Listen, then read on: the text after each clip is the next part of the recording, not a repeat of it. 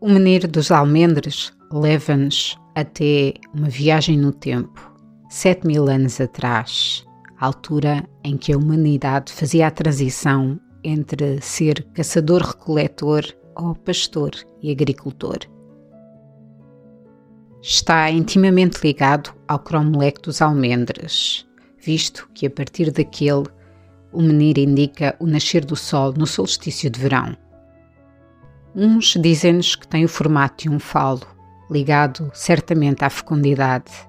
Outros dizem que possivelmente será um ovo alongado e tem gravado em baixo relevo um cajado. E então, provavelmente, tem a ver com a importância da natureza no Neolítico.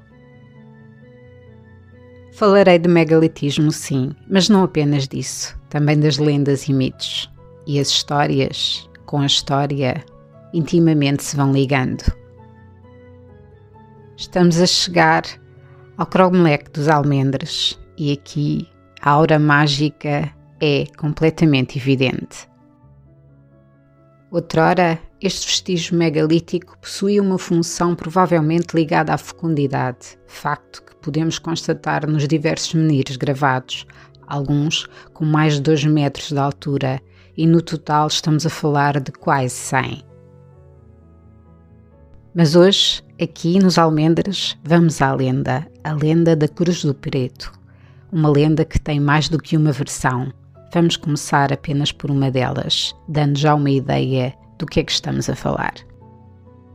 Era uma vez um homem que vivia nos Almendres e adorava ir aos bailes à herdade da torre. Um dia, tendo ele ido a um desses bailes, ficou até ao fim, sendo já noite escura, mesmo muito escura, e ele tinha medo da noite, porque a noite trazia os lobos. As pessoas que estavam no baile disseram-lhe que era melhor que ele lá dormisse, mas ele não quis. Enquanto ele ia a caminho de casa, viu lobos atrás dele. De repente lembrou-se que os lobos, como os outros animais, tinham medo do fogo e ele tinha uma caixa de fósforos, por isso foi acendendo um a um. Porém, chegando perto das pedras antigas, que nessa altura ninguém sabia bem o que era, os lobos viram que o fogo apagou de vez. E diz o povo que o homem foi comido e apenas sobraram os seus pés dentro dos sapatos. Lendo a verdade não interessa. O que interessa aqui é que este lugar é sagrado.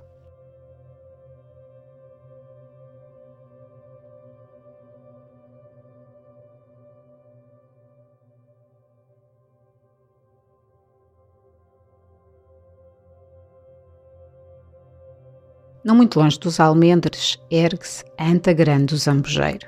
Sim, grande. Porquê? Porque é provavelmente, ou quase certeza, a maior do mundo. Consta que é um monumento funerário coletivo, ou seja, tinha lá mais do que uma pessoa sepultada. As antas aos dolmens serviam para enterrar os mortos, e no caso desta anta perto de Évora, existe um longo corredor que leva à tal câmara funerária. É em lugares como este, onde o povo antigamente desconhecia o seu significado, que a maior parte das lendas misteriosas surgia. E aqui temos mais algumas.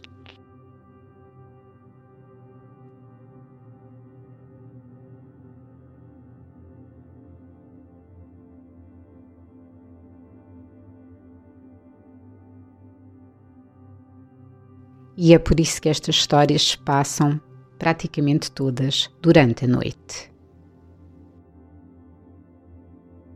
Era uma vez um homem que vivia numa quinta aqui perto desta anta. Um dia, lá para o final da tarde, decidiu ir à vila buscar pão. Só que quando voltou a casa com o pão às costas, a noite estava a chegar.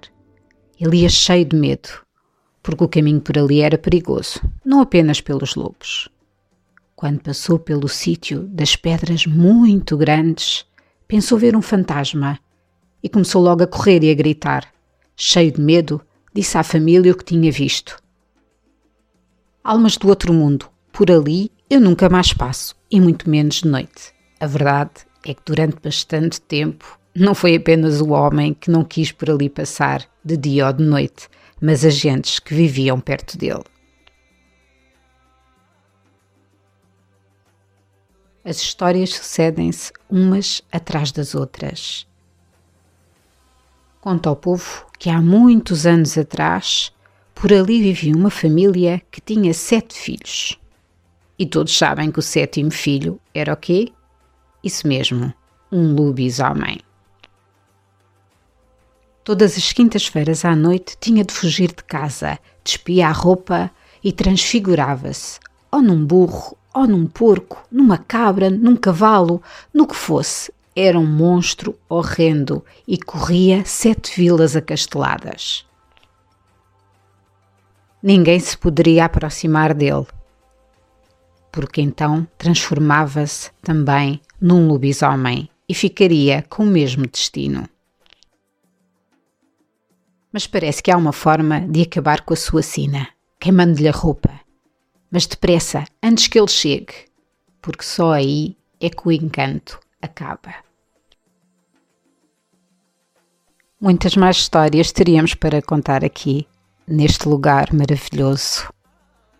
Os seus seis metros de altura das suas pedras fazem-nos pensar como, como é que aqueles homens há seis mil anos atrás conseguiram fazer tal façanha.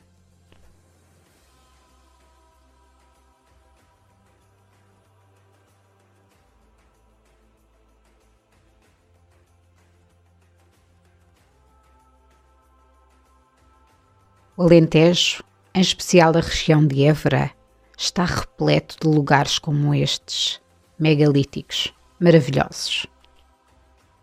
Lugares como a capela de São Britos. A Capela Anta ou Anta Capela, dedicada pelas gentes locais a um santo português que é semilentário. Diz que foi martirizado pelos romanos. Porém, muito antes disso, já por aqui as outras gentes andavam.